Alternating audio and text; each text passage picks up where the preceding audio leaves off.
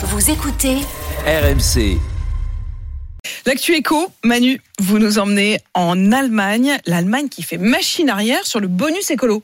Et oui, depuis 2016, l'État allemand a subventionné l'achat de plus de 2 millions de véhicules électriques dans le pays pour un coût total de 10 milliards d'euros.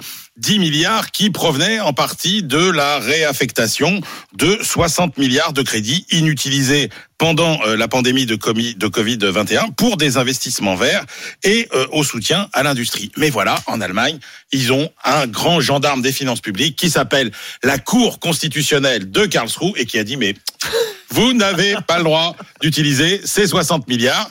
Et donc, le gouvernement allemand se trouve privé euh, de ces recettes. Ça va faire un trou de 17 milliards dans le budget allemand cette année. Et qu'est-ce qu'il dit le gouvernement allemand? Bah, Pour combler ce déficit, eh bien, on arrête les subventions. Plus Le bonus aucune. écolo, c'est fini. Le quoi. bonus écolo, dimanche, c'est fini.